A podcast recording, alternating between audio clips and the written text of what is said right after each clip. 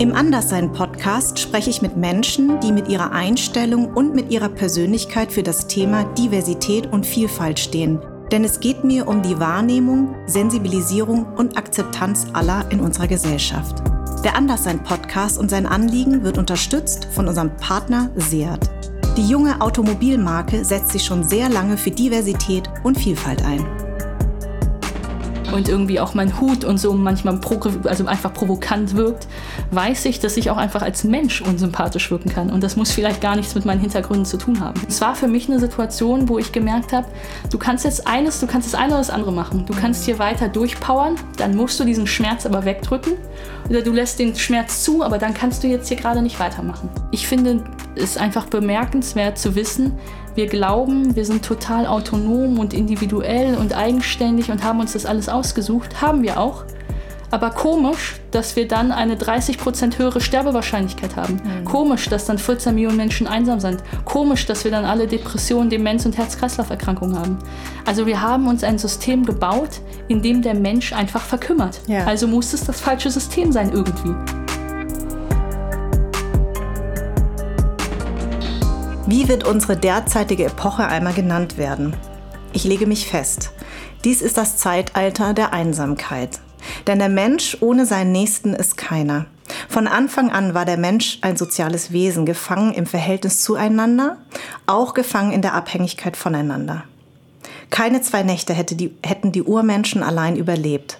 Seither sind wir stärker als jede Art von Kontakt mit anderen geprägt, sagt mein heutiger Gast Diana Kinnert und das ist aus deinem neuesten Buch. Und zwar heißt das ähm, Die neue Einsamkeit, erschienen im Hoffmann und Campus. Ich werde mir das noch holen. Du, das ist ja eh überhaupt dein Thema, ne? Einsamkeit. Du hast einen Podcast, der heißt auch ähm, äh, allein, allein zu, sein. zu sein. Genau, ich wollte mhm. immer, ich will mal irgendwas anderes sagen. Allein zu sein. Ähm, wieso ist das Thema Einsamkeit, also wieso hast du dir das so zum Thema gemacht? Also erstmal war es, glaube ich, eine vernunftsbasierte Entscheidung. Ich hatte viel zu tun. Ich bin ja seit über zehn Jahren Politikerin und hatte ähm, viel Kontakt zu konservativen Politikern in Großbritannien.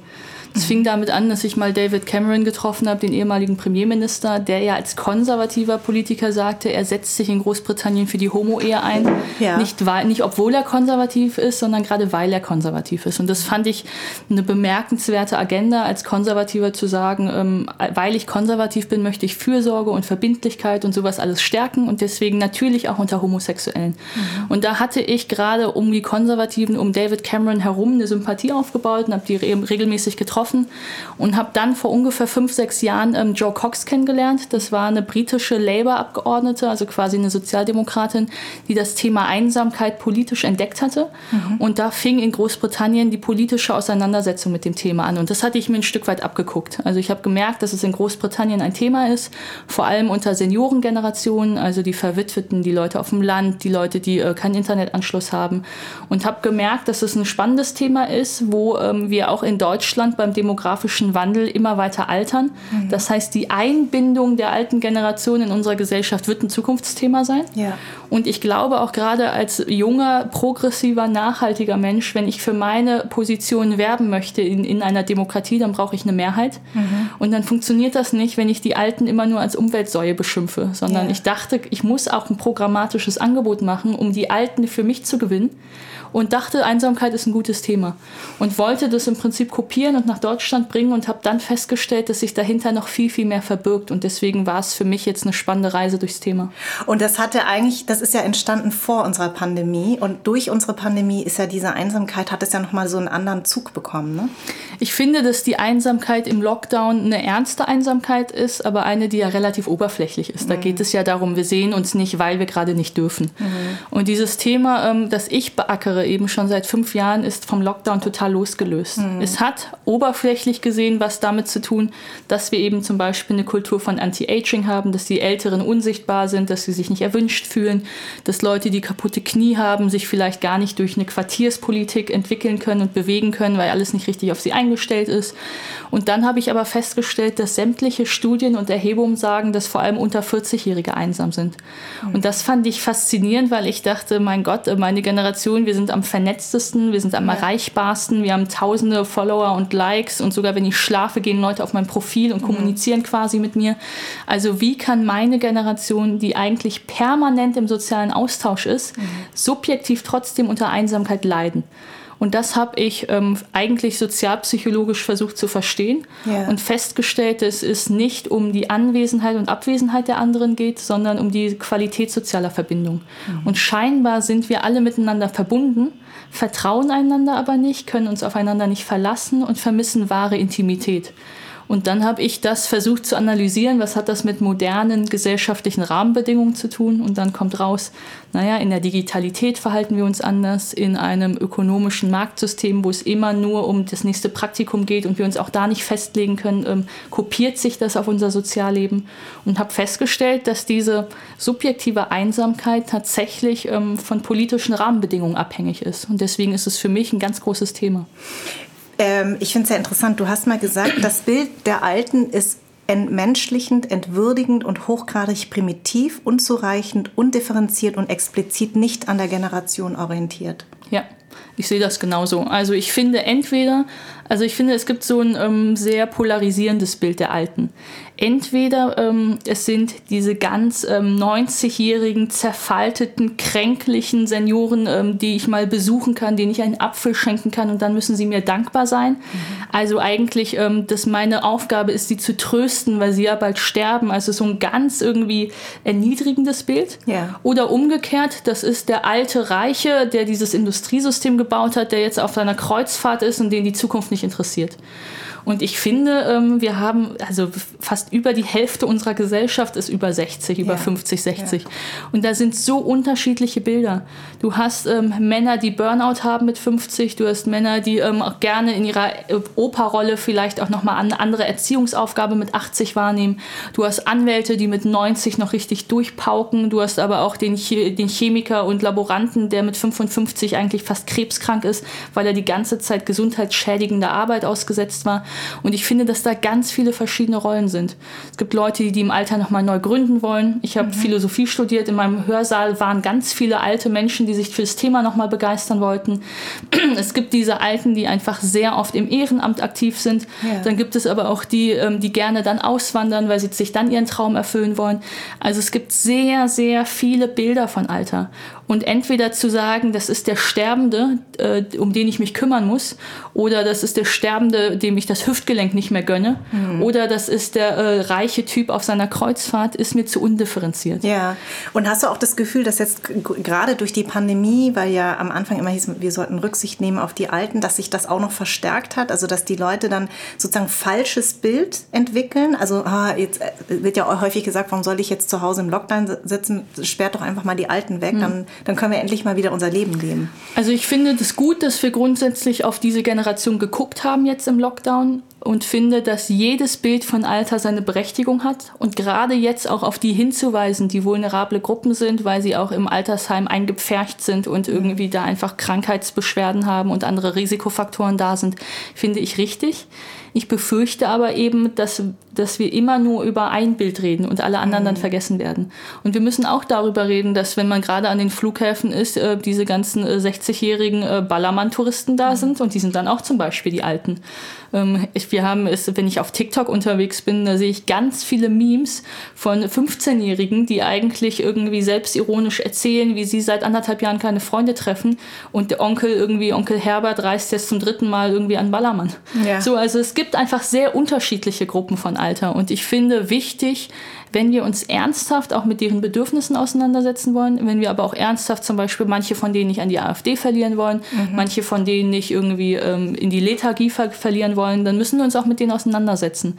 Und dann glaube ich, ist es nicht nur hilfreich, ähm, schuldigend auf den alten weißen Mann abzuzielen, sondern da muss man gucken. Es gibt ganz verschiedene Alte, die wünschen sich ganz verschiedene Einbindungen, die wünschen sich aber so auf jeden Fall auch eine soziale Anerkennung für das, was sie schon geleistet haben. Ja. Die haben selber ein Interesse Interesse daran als alter Mensch, dass vielleicht, ähm, weiß ich nicht, sie Smart Home haben, damit sie selbstbestimmter im Alter zu Hause leben können. Sie haben ein Interesse daran, dass die Luft in ihrer Großstadt, in der sie leben, gut und gesund ist. Also die sind selber ja noch Teil dieser Gesellschaft. Und mhm. sie immer so zu behandeln, als ob sie bald sterben, finde ich einfach erniedrigend. Hat das vielleicht, also jetzt ist es jetzt ja sehr klischiert vielleicht, aber deine Mama ist ja aus, aus den Philippinen und die Asiaten haben ja ein ganz anderes Verhältnis zu ihren Alten. Hat ja. das vielleicht auch damit zu tun, dass du sehr geprägt geprägt bist dadurch? ich bin davon gar nicht geprägt, ähm, weil ich ja, man kann an, an Stunden abzählen oder an Tagen abzählen, wie viel Zeit ich auf den Philippinen verbracht habe. Mhm. Ähm, deswegen ist das zumindest eine Gesellschaft, die auf die, die keinen unmittelbaren Einfluss auf mich hat. Ja. Sicher über meine Mutter ein bisschen einen mittelbaren. Meine Oma hat bei uns im Haus gewohnt, ähm, also quasi von meiner deutsch-polnischen Seite. Meine Oma hat bei uns im Haus gewohnt. Das heißt, da hatten wir schon sowas wie eine Art Generation irgendwie Erlebnis. Mhm. Und auch ganz unterschiedlich. Also ich kann mich erinnern, dass als ich 10, 12 war und nach der Schule mit den Hausaufgaben fertig war, meine Oma zu meinem Cousin fahren wollte, um da irgendwelche Äpfel vom Apfelbaum zu pflücken, um irgendeinen Kompott zu machen, dass ich dann mitfahren durfte. Ja. Und ich kann mich daran erinnern, wie wenn ich mit meiner Oma zu zweit unterwegs war, ähm, wir abends nochmal bei McDonalds waren, aber ich durfte es meiner Schwester und meinen Eltern nicht sagen, weil es war ein Geheimnis zwischen Oma und mir. Ja. Also dass meine Oma so mein so ein Abenteuer-Raudi für mich war, das kenne ich. Ja. Ich kenne aber auch die Zeit, obwohl ich da halt schon studiert habe und nicht mehr zu Hause gewohnt habe, als meine Oma an Krebs verstorben ist, ähm, wie diese Situation ist, wie wir uns um sie gekümmert haben, wie sie mir gesagt hat, ähm, kannst du mir bitte noch ein Brot mitbringen, weil ich kann mich jetzt nicht mehr bewegen. Mhm. Meine Oma hatte mir dann immer ihr Auto gegeben, ich habe das Auto dann quasi geerbt. Also ich kenne auch diese andere Rolle von meine Oma, mit der ich eigentlich in meiner Kindheit ganz viele Abenteuer erlebt habe, braucht jetzt meine Hilfe und als ja. Familie leisten wir das. Ja. Also das kenne ich auf einer Mikroebene schon. Ja. Ähm, ich würde aber sagen, dass diese Auseinandersetzung politisch, dass ich finde, wir müssen mehr auf die Alten achten, weniger eigentlich aus so einer persönlichen Erfahrung kommt, als finde ich aus einer sehr vernünftigen. Wenn, dann, wenn du in der Demokratie die Mehrheit haben möchtest für Projekte, ja. dann musst du auch Politik für Mehrheiten machen. Das stimmt. Ähm, und das bedeutet nicht, dass man Minderheiten nicht schützt oder keine für Minderheiten macht, aber dann muss man auch die Alten mitdenken. Also du bist ja eh so ein Phänomen, wenn man deine Biografie sich anguckt. Ich fand eine Überschrift ja, ehrlich gesagt weiß ich gar nicht, wie du zu dieser Überschrift steht. Da steht jung, lesbisch, konservativ. Wie geht das? Also, oder geht das überhaupt? Also ich, hab, ich bin ehrlich gesagt ganz schön gestolpert. Ich habe es mir dann aufgeschrieben. Ja. Wie fandst du diese Überschrift? Ähm, es geht nicht nur um diese Überschrift, mhm. sondern ähm, ich meine, ich bin seit über zehn Jahren in der Politik und vor ungefähr fünf Jahren hat man mich öffentlich anders wahrgenommen, weil ich für ähm, den Bundestagsvizepräsidenten nach Berlin gezogen bin, sein Büro geleitet habe, den Stab geleitet habe. Peter Hinze. Ne? Mhm. Peter Hinze. Ähm, dann Angela Merkel mich mit Peter Tauber in eine Reformkommission der CDU einberufen hat und dann bin ich quasi zum Maskottchen dieser neuen Aufbruchsgeschichte in der CDU geworden und wurde quasi von Porträt zu Porträt herumgereicht, weil ich selbstbewusst meine Meinung formuliert habe, aber trotzdem irgendwie noch viel zu jung war und dann noch Migrant und lesbisch und alle Minderheiten irgendwie gleichzeitig auf mich vereint habe. Und dann die Frage war, ähm, kann diese alte Volkspartei mit mir als Maskottchen der Modernität überhaupt umgehen und so. Das heißt, es gab nicht nur diese eine Überschrift, sondern es gab ein, zwei Jahre, wo es um nichts anderes ging. Ich saß bei Giovanni Di Lorenzo und Judith Rakers bei 3 nach 9. Dann ging es darum, ach ja, du, als wie war es denn, als du das erste Mal in die Partei kamst? Die haben dich für eine Kellnerin gehalten, ne? Schenkelklopfer überall.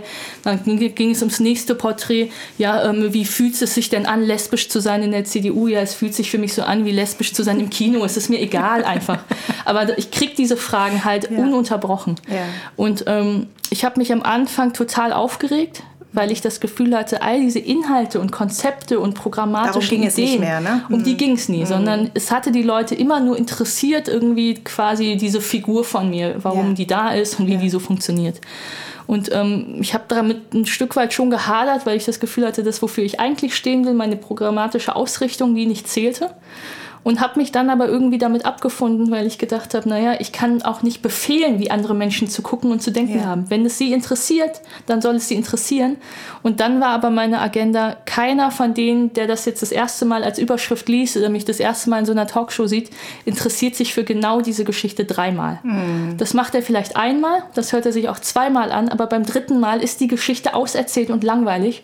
Und beim dritten Mal hört er mir dann vielleicht wirklich zu. Ja. Und insofern war alle meine Hoffnung da darauf, dass ich die Ausdauer habe, ähm, zu warten, dass sich dieses Oberflächliche versendet. Du bist ja mit 17 in die CDU eingetreten, was ich echt wirklich unglaublich finde, weil wenn man deine Biografie liest, dann denkt man natürlich sofort, ah, die muss eigentlich bei den Grünen sein. Also man hat ja dann immer so ein ganz bestimmtes Bild, aber du hast dich ja ganz klar für die CDU entschieden. Also A, warum? Das würde ich gerne wissen. Also warum hast du, hast du schon mit 17 gesagt, das ist meine Partei? Ich habe mit 15, 16 gemerkt in der Schule, dass mich Politik interessierte, mhm. dass ich gerne Zeitung las, dass ich mit meinen Eltern diskutierte. und ähm, habe dann zum Beispiel Sozialwissenschaften als Leistungskurs gewählt und wollte da immer mehr über Politik diskutieren. Dann kam ja bei meiner alten Schule nicht zustande, habe ich extra zu einer neuen gewechselt, weil mir das wichtig ah, war. Krass. Und immer dann, wenn wir über Politik geredet haben und eine Diskussion aufkam, ob der Euro sich lohnt, ähm, das Demokratiedefizit in der EU, äh, Schuldenbremse, ja, nein, was sind Vorteile, Nachteile von Steuern, so, ja. wollte ich das zu Ende diskutieren und der Lehrer sagte immer, naja, das sieht der Lehrplan jetzt nicht vor, wir müssen zum nächsten Kapitel. Und ich weiß, dass ich mich beschwerte, weil ich gerne diskutieren wollte und der Lehrer sagte dann zu mir, das ist ja toll, dass du das möchtest, aber dafür ist der Klassenraum der falsche Ort. Ja. Und dann wollte ich sowas wie einen Debattierclub gründen und dann fand ich es aber auch blöd, weil wir haben dann diskutiert, aber es hat nichts sich verändert. Ja. Und dann habe ich angefangen zu überlegen, wie kann man sich politisch engagieren mhm. und war dann bei Amnesty International und Greenpeace und habe so ein bisschen themenspezifisch gearbeitet und habe dann festgestellt, der größte Einfluss in unserer parlamentarischen Demokratie ist einfach die Partei. Mhm. Du kannst das Wahlprogramm mitschreiben, du kannst den Kandidaten mitbestimmen, du kannst selber kandidieren. Also warum soll ich mich in 10.000 Vereinen engagieren und darauf warten, dass die Partei das umsetzt, was ich denen sage, wenn ich nicht selber die Partei sein kann? Ja. Also wollte ich in eine Partei und mich dort engagieren. Mhm. Und dann stimmt es, war bei mir sehr offen, welche Partei. Mhm. Meine Eltern ja beide irgendwie migriert. Mhm. Das heißt, ich habe wieder Oma, Opa, die seit 100 Jahren in CDU oder in SPD sind. Also ich war total ungefärbt. Ja. Ich würde sagen, dass meine Eltern immer so SPD-mäßig gewählt haben. Ja. Also es war Wuppertal, ja. Industriestadt, irgendwie wie Migrantenfamilie, irgendwie ein bisschen Arbeiterschaftsidentität. Mhm. Und mir war aber aufgefallen, auch in diesen Unterrichtsdiskussionen schon, dass ich jemand bin, der sich vor allem ähm, der sich schon marktwirtschaftlich verstanden hat. Mhm. Also immer wenn es darum ging, der böse Banker und der gierige Unternehmer und äh, alles Geld den armen Leuten, habe ich mich immer gefragt, ja, woher kommt denn das Geld? Mhm. Und hatte früh gemerkt, dass alle anderen, die so grüne Jugend, Juso-mäßig waren, dass, die, dass dieses Linkssein nicht zu mir gepasst hat. Mhm. Und dann habe ich schon überlegt, ähm, okay, ich könnte ein sehr bürgerlicher Grüner werden, ich könnte ein sozialer FDPler werden, ich hätte auch so ein hanseatischer Sozialdemokrat sein können. Also es wäre, ich hätte schon meinen Platz überall, glaube ich, gefunden. Ja. Oder fast überall gefunden. Aber ich fand ähm, gerade in Nordrhein-Westfalen Armin Laschet war dort erster Integrationsminister. Wir hatten in Düsseldorf das Deutsch-Türkische Forum, hatte sich gerade gegründet. Ähm, wir haben Heiner Geißler, Norbert Blüm, Rita Süßmuth. Also ich hatte mich mit einer christlich-sozialen Aus, mit einem christlich-sozialen Ausdruck von, von Christdemokratie identifizieren können. Und die Christdemokratie, also die CDU, hat Programm, also hat in der Ideenlehre drei Wurzeln. Das ist bürgerlich-liberal. Wir wollen nicht zu sehr ins Privatleben der Menschen, sondern nur Rahmenbedingungen. Ja. Ähm, ob man das wirklich heute macht, ist eine andere Frage. Mhm. Der Anspruch irgendwie, wir machen das aus einer christlichen Motivation, weil vor Gott jeder gleich ist und weil wir irgendwie Solidarität leben wollen. Und gleichzeitig dieses Wertkonservative, dass der Staat nur dann funktioniert, wenn man auch Gemeinwesen und Verbindlichkeit und solche Dinge nochmal extra fördert, fand ich war irgendwie ein anspruchsvolles Konzept. Mhm. Und dann bin ich da eingetreten auf Basis dieser Grundwerte. Und dann fängt nochmal eine ganz andere Geschichte an. Leben die Mitglieder das? Lebt das Wahlprogramm das so? Welche Kultur ist das? Was konntest das, du dir dann beantworten? Dass ähm, das, was mein Anspruch ist, sehr weit von dem entfernt war, wie es aktuell lief und auch heute noch läuft. Aber das wäre in jeder anderen Partei auch so gewesen. Und dann musste ich mich mit der Rolle des Parteimitglieds auseinandersetzen. Ist Parteimitglied, ich finde diese Partei richtig geil und werde alles unterstützen, was die macht und werde Ja und Arm sagen und für jeden dieser Kandidaten Stimmen sammeln?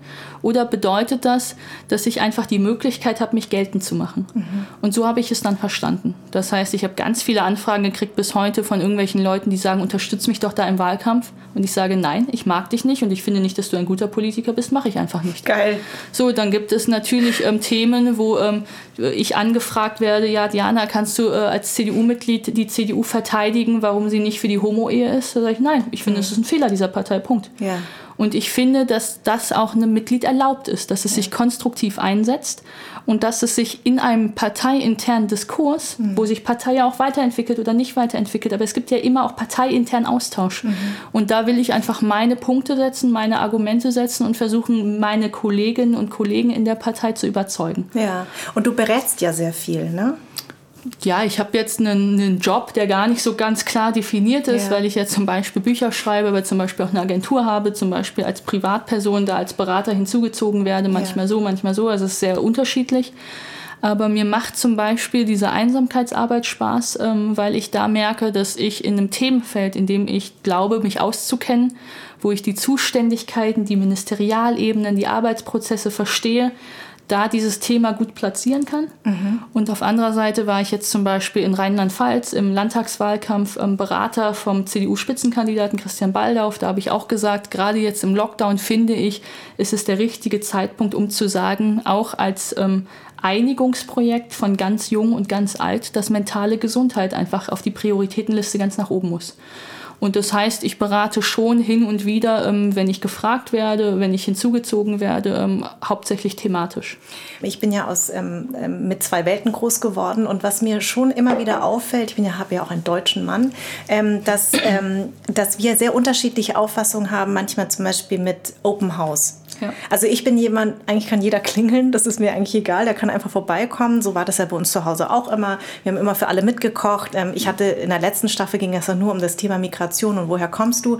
Und da haben wir alle unisono dieses Erlebnis gehabt. Ich weiß nicht, ob das bei dir auch in der, in der Kindheit so war, dass wenn wir bei deutschen Freunden waren, da war immer das abgezählte Abendessen. Ja. Da musste man auch nach Hause und bei uns war es immer klar, dass wir, dass meine Mutter einfach für alle kocht, die da sind. Ja, ähm, deswegen finde ich das manchmal ähm, schwierig. Ähm, ich habe manchmal das Gefühl, dass sich die Deutschen sehr schwer tun, wenn du jetzt einfach klingelst und sagst, hast du mal eine Weißt du, also hast du mal eine Säge oder so, was ja eigentlich normal ist und auf dem Dorf, glaube ich, total praktiziert wird. Aber bei uns in der Stadt ist es ja immer nur mit Verabredung.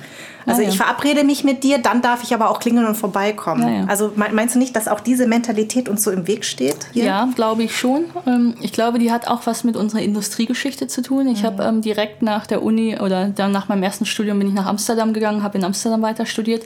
Da ist das ja auch anders. Mhm. Da ist es so, dass diese Stadthäuser ja teilweise gar keine Vorhänge haben und du die ganze Zeit überall reinguckst und du voll fasziniert bist vom Interieur und wie die das da alle eingerichtet sind. Ja, das stimmt. Ähm, dann das ist ich es, ja auch. dann ich fand es so geil, wie wir wie im Studium irgendwie nach, äh, nach den Vorlesungen, jeder hatte so ein Schlauchboot für 100 Euro und dann waren wir mit Bierkästen auf den Grachten unterwegs mhm. und irgendwie gerade im Sommer, dann haben die Leute, die in der Stadt wohnen, ihre Fenster aufgemacht und hatten so, so ein bisschen so, so in so einer Düsseldorfer Schickeria-Style, ja. haben die dann Lesungen in ihrem Wohnzimmer gehabt und die Fenster Ach. aufgemacht, damit Leute, die vorbeigehen, stehen bleiben können und mithören können. Ach, also sowas, was man ab und zu als Projekt so kennt, ja. aber auch nur in so total angesagten Stadtteilen war da auch in Amsterdam dann halt normal, dass du halt die Leute einlädst, an deinem Fenster an dieser Kulturveranstaltung teilzunehmen.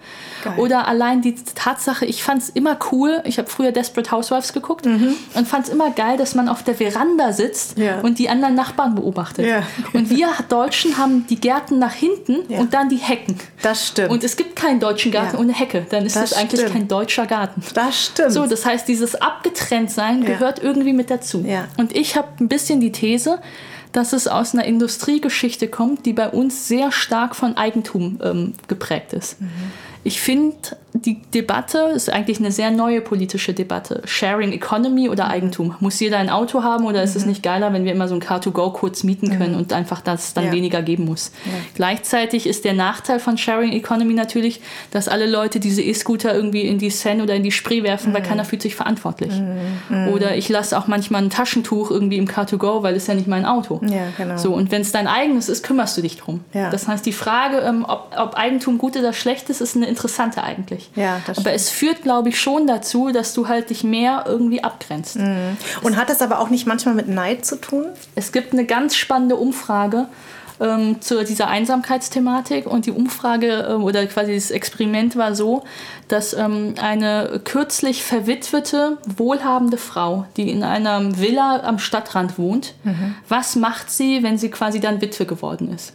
Und ähm, aller Wahrscheinlichkeit, und äh, Statistiken haben das eben ähm, erwiesen, ist es in den Niederlanden so, dass diese Witwe mit höherer Wahrscheinlichkeit die Villa verkauft und sich ein kleines, eine kleine Wohnung in der Stadtmitte kauft, damit sie einfach kurze Wege zum Theater hat und einfach ja. mitten im Leben ist, um ja. sie eingebunden zu sein. Ja.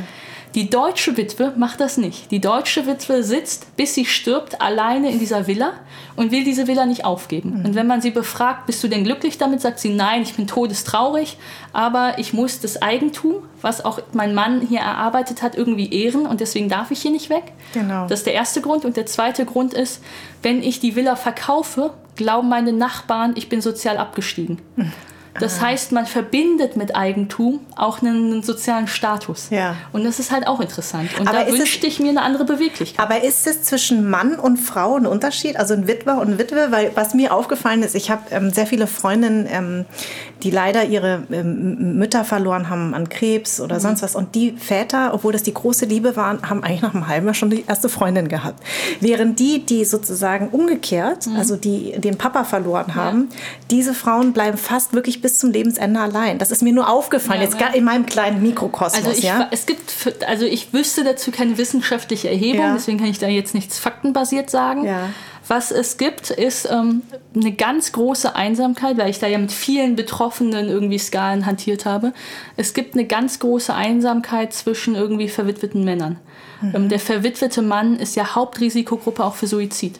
Und das hat was damit zu tun, dass der verwitwete Mann irgendwie, auch weil es aus unserem patriarchalen System die, äh, die Ernährerrolle war, ja. ähm, war es so, dass die Frau diejenige war, die ähm, soziale Kontakte gemanagt, organisiert hat und gepflegt hat. Und mhm. wenn die wegbricht, ist der Mann kann das nicht. Der ist mhm. sozial inkompatibel, weil er das eigentlich nicht gelernt hat. Mhm. Und dazu kommt, dass er ähm, gleichzeitig auch gerade der geschiedene Mann, der geschiedene Mann ist auch eine Hauptrisikogruppe und der geschiedene Mann, bei dem ist es nochmal ein bisschen anders, er schämt sich, dass er Beziehung, Liebhaber sein, Geliebter sein, Ehemann sein, Familienoberhaupt sein nicht hingekriegt hat. Mhm. Das heißt, beim geschiedenen Mann ist es oft so, dass der geschiedene Mann ganz einsam ist und zum Beispiel die Zahl der Ordnungsamtsbestattungen, also wer am Ende des Lebens die Beerdigung organisiert, macht bei dem geschiedenen Mann ganz oft das Ordnungsamt, weil keiner mehr übrig ist. Und das hat was damit zu tun, dass die Scheidung ein schamvolles Ereignis für den Mann ist, wo es ihn sehr viel Überwindung kostet, offen darüber zu reden. Mhm. Und es gibt eine These, die ich ganz spannend finde, dass der ältere geschiedene Mann sich nicht deswegen eine 20- oder 30-jährige Freundin sucht, weil er die jetzt begehrlicher findet als eine ältere, sondern weil er das Gefühl hat, die ist von meinem Mindset so weit entfernt, dass sie mein Versagen nicht nachvollziehen kann.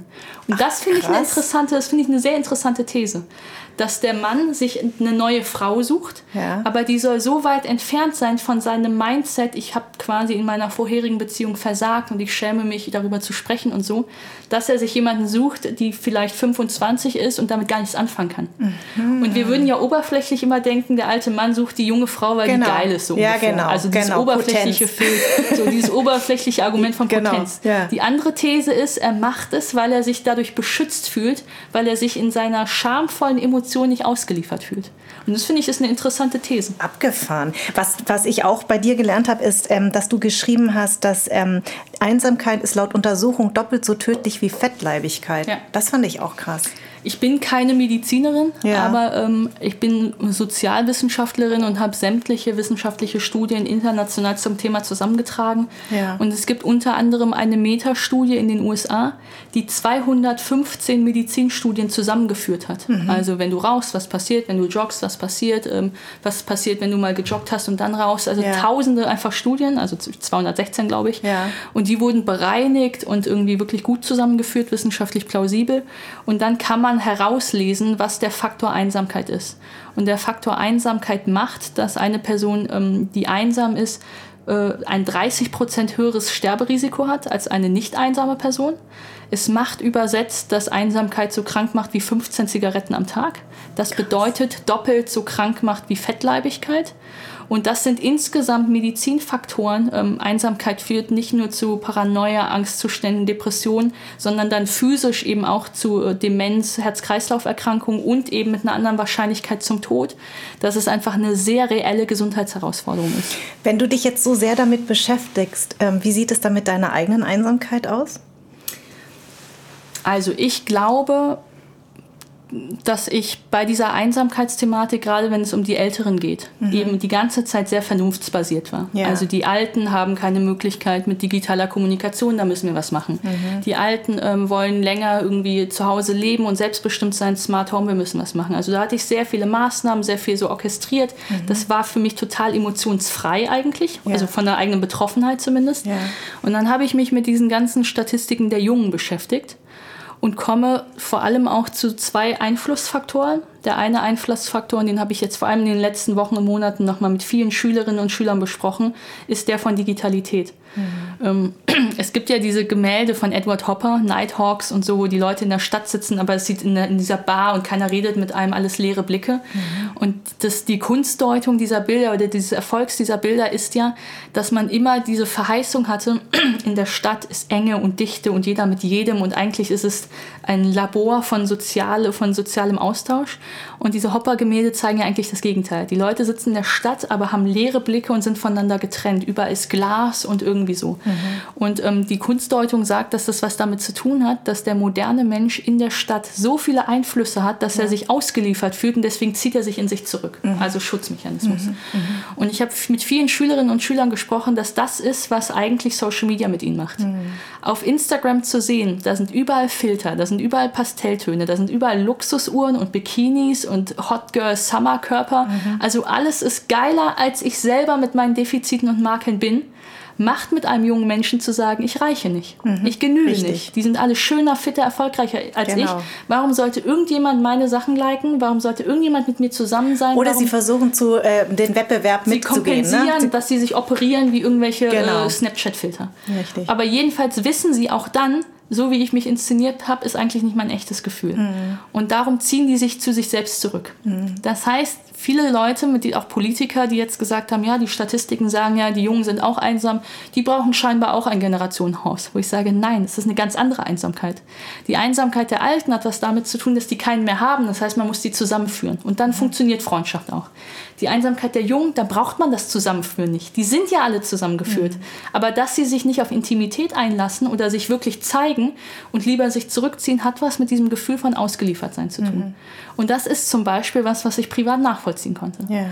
Ich, ähm, meine Mutter ist gestorben genau in dieser Zeit, wo es diese ganzen lesbisch-konservativ irgendwie Migranten-Porträts äh, gab. Also mhm. ich war auf einmal irgendwie so eine Art irgendwie kleiner politischer Shootingstar und mit ganz vielen so Attributen belegt mhm. und sollte in vielen Interviews da einfach so eine Aufsteigergeschichte erzählen. Mhm. Und gleichzeitig ist bei mir privat etwas passiert, was total unglaublich schrecklich für mich war, mhm. für meine Schwester, für meinen Papa. Wir wussten alle nicht, wie wir damit umgehen sollten. Und es war für mich eine Situation, wo ich gemerkt habe, du kannst jetzt eines, du kannst das eine oder das andere machen. Du kannst mhm. hier weiter durchpowern, dann musst du diesen Schmerz aber wegdrücken oder du lässt den Schmerz zu, aber dann kannst du jetzt hier gerade nicht weitermachen. Ja. Und ich habe damals entschieden, ähm, diesen Schmerz nicht zuzulassen und habe ihn ein bisschen verdrängt. Ja. Und das hat dazu geführt, dass ich mit ganz vielen Leuten in Kontakt war. Und immer wenn sie mich gefragt haben, wie es mir geht, habe ich dann natürlich gesagt, mir geht's gut. Mhm.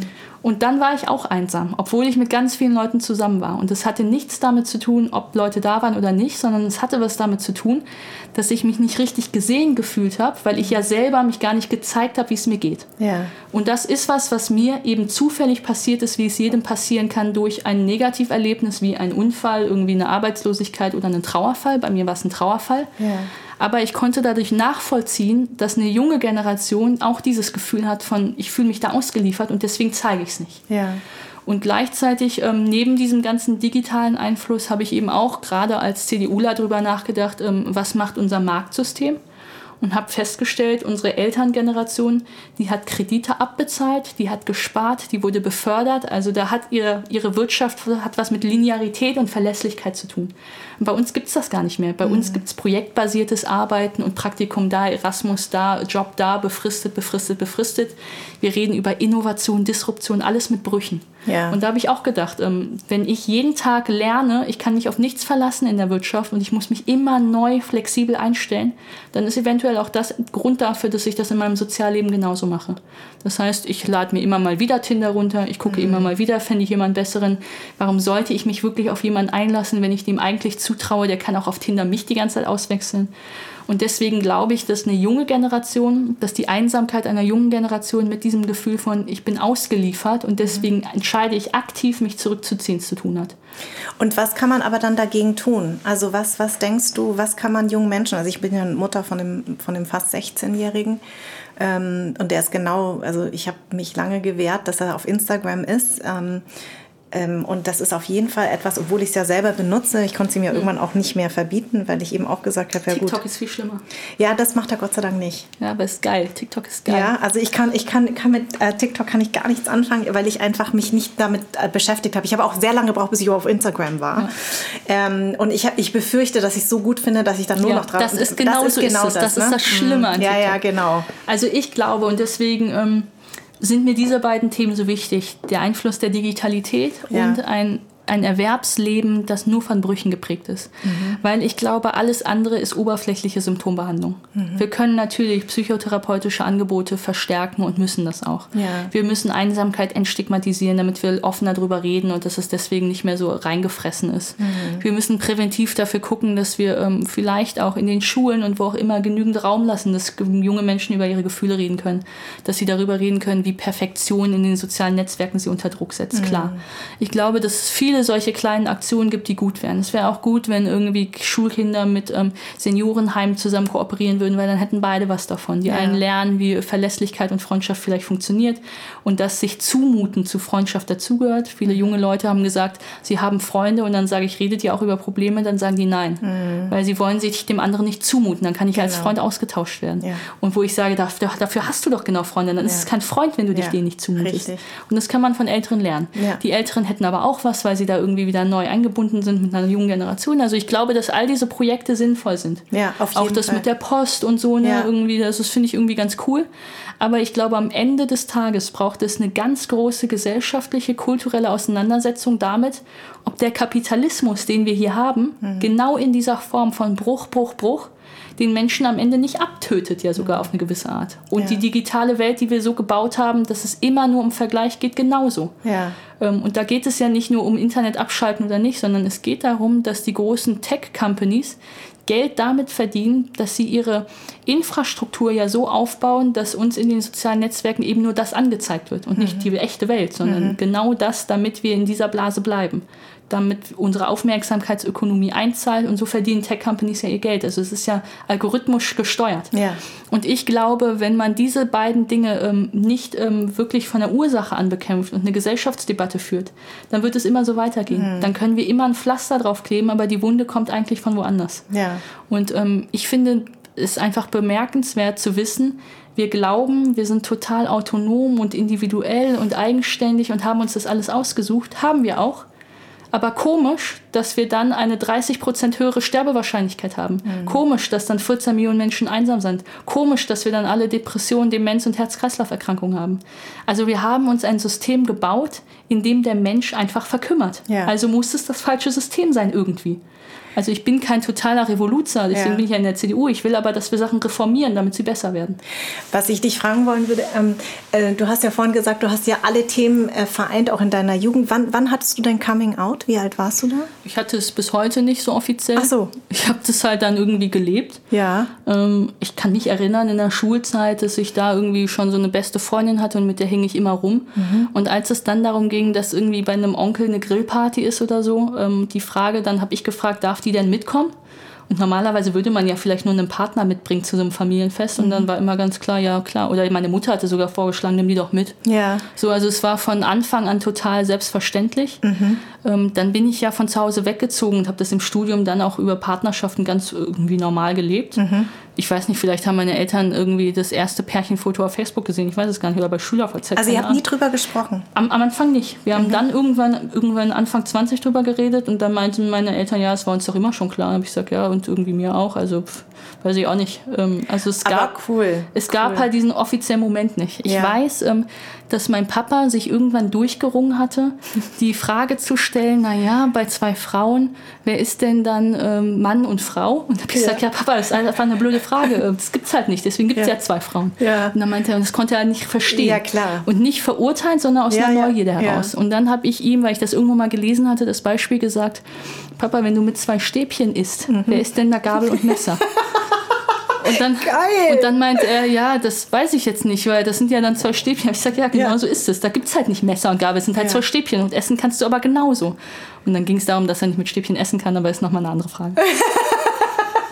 Aber sehr cool. Und weißt du, ähm, all meine Gäste, ähm, die sich irgendwann vielleicht auch in der, in der Jugend geoutet haben, die erzählen alle dasselbe, dass die Eltern das immer schon gewusst haben. Also Eltern wissen das. Also mhm. dieses Verheimlichen ist irgendwie total Quatsch. Ne? Bei meinen Partnerinnen war es immer ein bisschen anders, mhm. Ähm, weil irgendwie vielleicht auch mein, mein Beuteschema dann so ist, dass meine Partnerin immer so ein Stück femininer war. Und es war ja. oftmals so, dass die nur Freunde hatte, bis sie mich getroffen hat oder bis mhm. irgendwie an, vielleicht ein, zwei Beziehungen davor. Ja. Und bei denen war das oftmals nochmal eine ganz andere Situation. Also mhm. ich bewege mich in dieser homosexuellen Szene schon so, dass ich ganz unterschiedliche Erfahrungen mitbekommen habe. Mhm.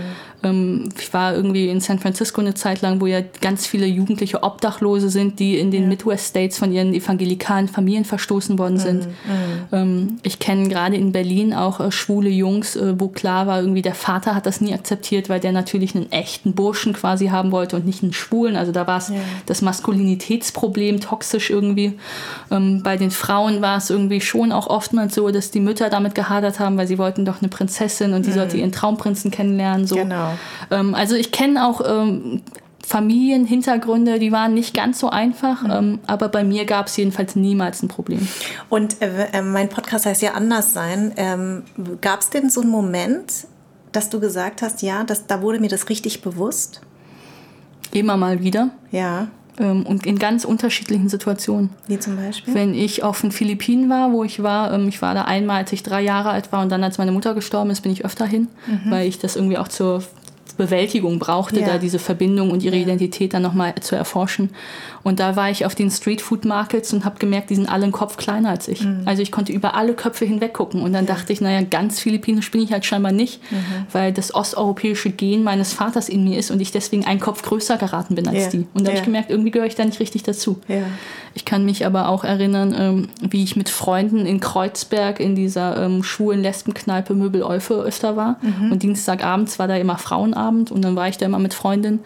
Und irgendwann wollte ich da mal rein und dann schubste mich ähm, so eine so eine sehr burschikose, größere, breitere äh, Lesbe raus und hat gesagt, du arbeitest für die Faschisten, du darfst hier nicht rein.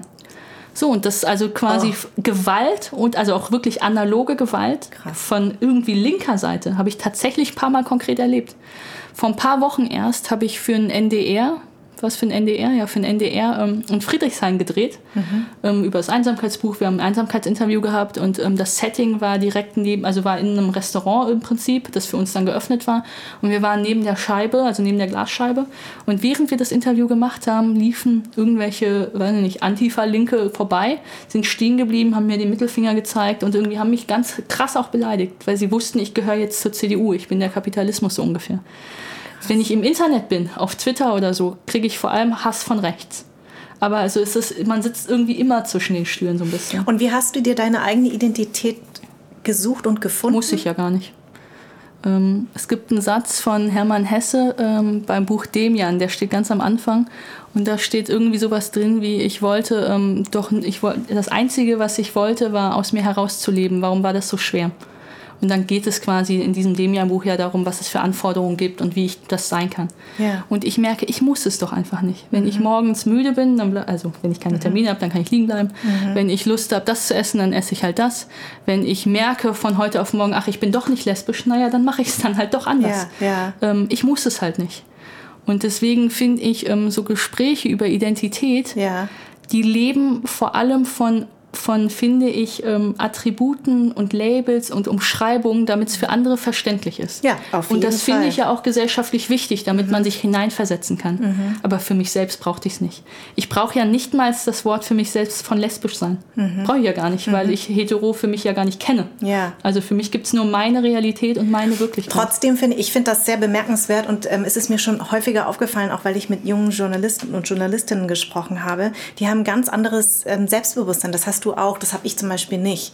Also ich bin ja älter als du und ich habe schon mit meiner Identität unglaublich gehadert, weil ich in einem sehr weißen Umfeld groß geworden mhm. bin und dann bin ich mit zehn Jahren nach München gezogen und das war für mich auch nochmal ein krasses, ähm, eine krasse Konfrontation auch mit der Ausländerbehörde. Ich durfte nicht benotet werden, lauter mhm. so Sachen. Das ist ja sowieso für ein vietnamesisches Kind das Allerschlimmste oder für die Eltern. Für mich nicht so. Ich wusste schon immer, ich werde Schauspielerin. Ich so, oh, Schule, okay, mache ich jetzt irgendwie.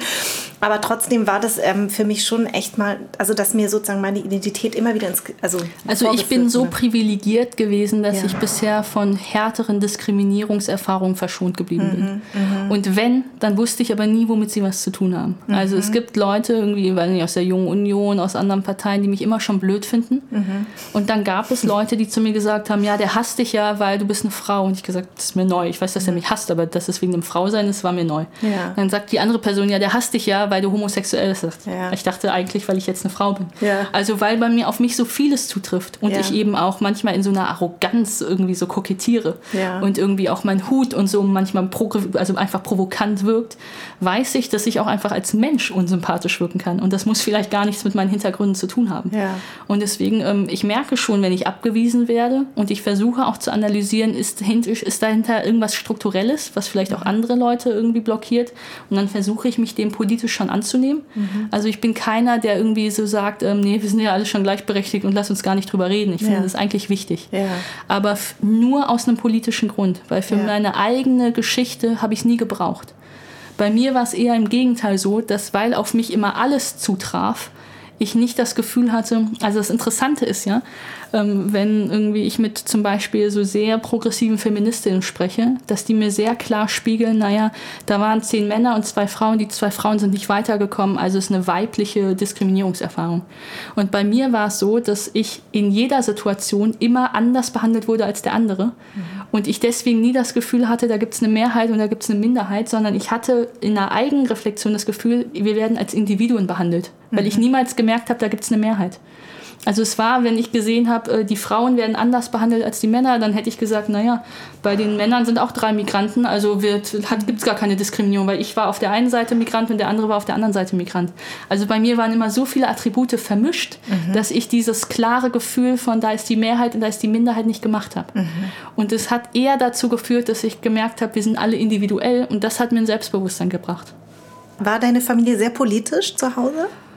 Ähm, also meine Eltern ähm, waren oder sind beide quasi nicht Akademiker und insofern hatte es niemals eine bürgerliche Sprache. Ja. Aber wir haben sehr viel schon ähm, über, ähm, ja, über so gesellschaftliche Themen gesprochen. Und ähm, auch richtig zu Ende diskutiert. Bis um 4 Uhr nachts haben wir uns angeschrien bei solchen Themen und so. Krass. Ja.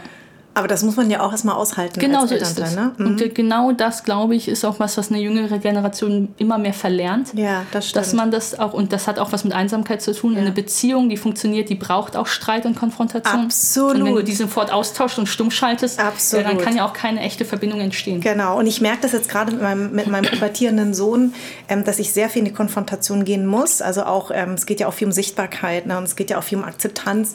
Und es ist wahnsinnig anstrengend, aber ich, ich glaube, es lohnt, es lohnt sich einfach. Es, und es muss auch sein. Und ich lerne ja auch durch ihn ganz viel. Ne? Ich glaube, was ich wichtig finde bei diesen Generationsfragen, ähm, dass man auch immer bereit ist, voneinander zu lernen. Also nicht nur, dass ähm, in Vietnam ist es ja ein bisschen anders, da ist ja so, ne, der Ältere, der Weise und der sagt dir sowieso, wie, wie und was. Eine Hörigkeit. Genau, so eine Hörigkeit und die Jungen haben die Klappe zu halten. Und das finde ich hier schon wichtig und ähm, dass man, dass man gegenseitig voneinander lernt. Und ich merke das zum Beispiel auch von meinen Schwiegereltern, ne, die jetzt nochmal ein Enkelkind bekommen haben, wie die total aufblühen. Ne? Und also auch, auch ähm, die, dem Kleinen ganz viel mitgeben, aber auch wahnsinnig viel lernen. Und das finde das find ich total schön. Also deswegen weiß ich genau, was du meinst mit diesem, dass, dass diese Generation, das wichtig ist, dass man sich miteinander verbindet und nicht äh, so eine, eine Trennung. ne? Ja, und das ist ja auch das, was wir gerade in so einem politischen Kurs so ein bisschen beklagen, Mhm. dass irgendwie die einen die anderen moralisch irgendwie immer versuchen, Maß zu regeln und dann kein richtiger irgendwie Diskurs entsteht. Ja. Und ich glaube, dass das bei Jüngeren einfach ähm, doller ausgeprägt ist. Mhm. Ach, du bist Veganer, mit dir rede ich nicht. Ach, du isst noch Fleisch, mit dir rede ich nicht. Mhm. Ähm, ach, du warst nicht auf dieser Demo, mit dir rede ich nicht. Und dann ist es eine, wird's eine, Ko- wird's eine Kultur von Boykott, Ja. auch von Cancel Culture, ja schon Ja. auf gewisse Art. Ja. Und damit meine ich nicht, rote Linien im Diskurs zu ziehen, wenn jemand irgendwie extremistisch oder menschenverachtend wird. Aber ähm, politische Positionen, ähm, die vielleicht langsamer sind. Ähm, und irgendwie, man kann ja auch nicht das, was heute Maßstab ist, oder zum Maßstab von vor 30 Jahren setzen. Und da nicht auf Leute zuzugehen und Konfrontation auszuhalten und auch Kompromisse wirklich noch einzugehen, halte ich für ähm, eine Ungeübtheit in der Demokratie. Und das ist ein Vorwurf, den ich vor allem der jungen Generation mache. Da, da würde ich dir sofort recht geben. Hast du manchmal auch das Gefühl, also jetzt so ähm, auch was uns Frauen anbelangt, ähm, auch mit, also dass, dass man, also oder, oder unsere Generation hat ja vor allen Dingen auch Angst vor dem Altern. Das ist ja auch ein großes Thema, finde ich. Gerade mit, wenn man in den Medien arbeitet, ist es mhm. ja ein Megathema, was uns Frauen anbelangt. Das betrifft die Männer ja nicht so sehr mhm. wie uns Frauen. Ne? Ich finde, dass diese, ähm, dass dieses, äh, diese Optimierung also diese Mega-Optimierung und diese Option, das sind immer die, so die zwei O's, wo ich mhm. sage, das, mhm. das ist ja auch das, was uns ja total behindert. Ne? Ja. Also immer Optionen offen halten und möglichst sich selbst zu optimieren. Ja, ich glaube schon. Ich ähm, habe das ja eingangs schon gesagt. Ähm, ich engagiere mich viel für ein differenziertes Auseinandersetzen mit Alter, weil ich glaube, dass eine Seniorengeneration das braucht. Ja. Und ich glaube schon, dass Anti-Aging nicht nur in der Kosmetikindustrie, sondern als Kulturkonzept bei uns Realität ist. Mhm. Dass ähm, du unsichtbar gemacht wirst. Also es gibt in Japan ja ein ganz wahnsinnig spannendes Phänomen von ganz vielen Seniorinnen und Senioren, vor allem Senioren, die kriminell werden, um in Japan ins Gefängnis zu gehen, weil sie das gut finden. Und es hat was damit zu tun, dass sie natürlich altersarm sind oft in Japan. Das mhm. heißt, sie hätten gerne dieses Zuhause, was sie im Gefängnis haben. Mhm. Sie finden es auch wichtig, Stimmt, im Gefängnis in einem sozialen Gefüge zu sein. Ja. Also sie können fleißiger sein als der andere Mitgefangene, sie können sich um den anderen mitkümmern. Ja. Also du kannst eine soziale Rolle übernehmen in einem sozialen Umfeld, das irgendwie geschlossen ist im Gefängnis. Mhm. Und drittens, und das fand ich so interessant, ist dieser kleine Diebstahl von einer Maggi-Flasche bis zu einem Kochlöffel oder was auch immer, gleichzeitig ja ein Akt des Aufbegehrens. Mhm. Ihr macht mich unsichtbar. Nein, ich rebelliere hier jetzt. Ich begehe eine Straftat. Ich bin noch da. Mhm. Und das fand ich kulturell als Symbol so interessant, ja. dass wir überall in industriellen Gesellschaften, das kommt ja auch aus der Industrialisierung, ich gucke mal gerne in die Vergangenheit, um irgendwas zu verstehen, ähm, sind wir definiert worden über Erwerbsfähigkeit. Mhm. Kinder haben keine Rechte, weil die sind nicht erwerbsfähig. Und der über 70-Jährige, für den müssen wir kein Hüftgelenk bezahlen, weil der ist ja nicht mehr erwerbsfähig. Wir haben immer auf Erwerbsfähigkeit geguckt. Ja. Und ich glaube, dass das in einem Wohlstaat, Wohlstandsmodell jetzt langsam irgendwie überlebt ist und wir wirklich mal über Bürger und Menschen sprechen können, statt nur über Erwerbsfähige. Das finde ich total, ähm, ja, ist auf jeden Fall ein Gedanke, das stimmt. Also nur wenn du etwas leistest, ne, dann bist du ein, ein mhm. volles äh, Mitglied dieser Gesellschaft. Und ich finde natürlich, dass es auch zur Solidarität denn zugehört, dass wenn du was leisten kannst, du auch für die, die nicht können, auch irgendwie was leistest. Mhm. Aber das kann man auch anders machen als mit, äh, mit Peitschen. Ja, und ich glaube eben schon, dass ähm, das für Frauen nochmal was anderes ist. Mhm. Und da kommen auch ganz viele andere Faktoren rein. Da kommt dieses Anti-Aging-Modell rein von äh, Begehrlichkeit was vielleicht abnimmt bei Frauen im Alter gemessen an dem, was Standard als Standard formuliert ist. Mhm. Ähm, was ich ja absolut so nicht so sehe, aber wenn der Standard einfach irgendwie faltenfrei ist, ja sorry, dann kann man da halt dann wirklich nicht mehr mithalten. Ja. Ähm, und ich glaube, dass es schon noch was mit einer ökonomischen Abhängigkeit eben zu tun hat.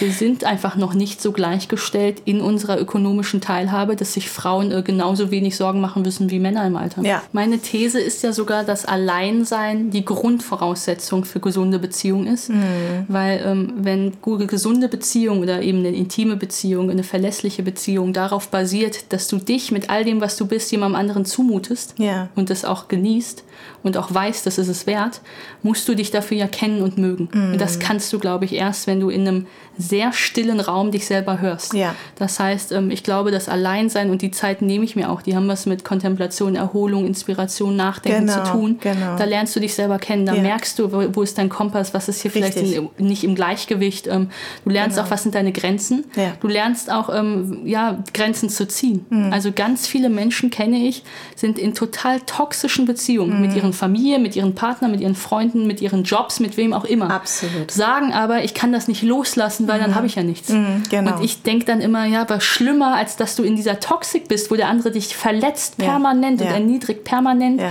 und du leidest permanent, geht es ja nicht. Ja, aber du lässt das erst los, wenn du das Gefühl hast, du bist es dir wert, dass es auch anders sein kann. Genau. Und das lernst du erst über ein gesundes Alleinsein. Total. Und es geht ja auch häufig im Alleinsein auch mal sich auszuhalten. Das ist ja, das Allerschwierigste. Ne? Deswegen ähm, mögen sich die Leute. Genau, man mögen. muss sich mögen und man muss aber auch mal in den Abgrund gucken und sagen, okay, ich habe übrigens auch einen Abgrund und der ist aber auch okay okay. Ja.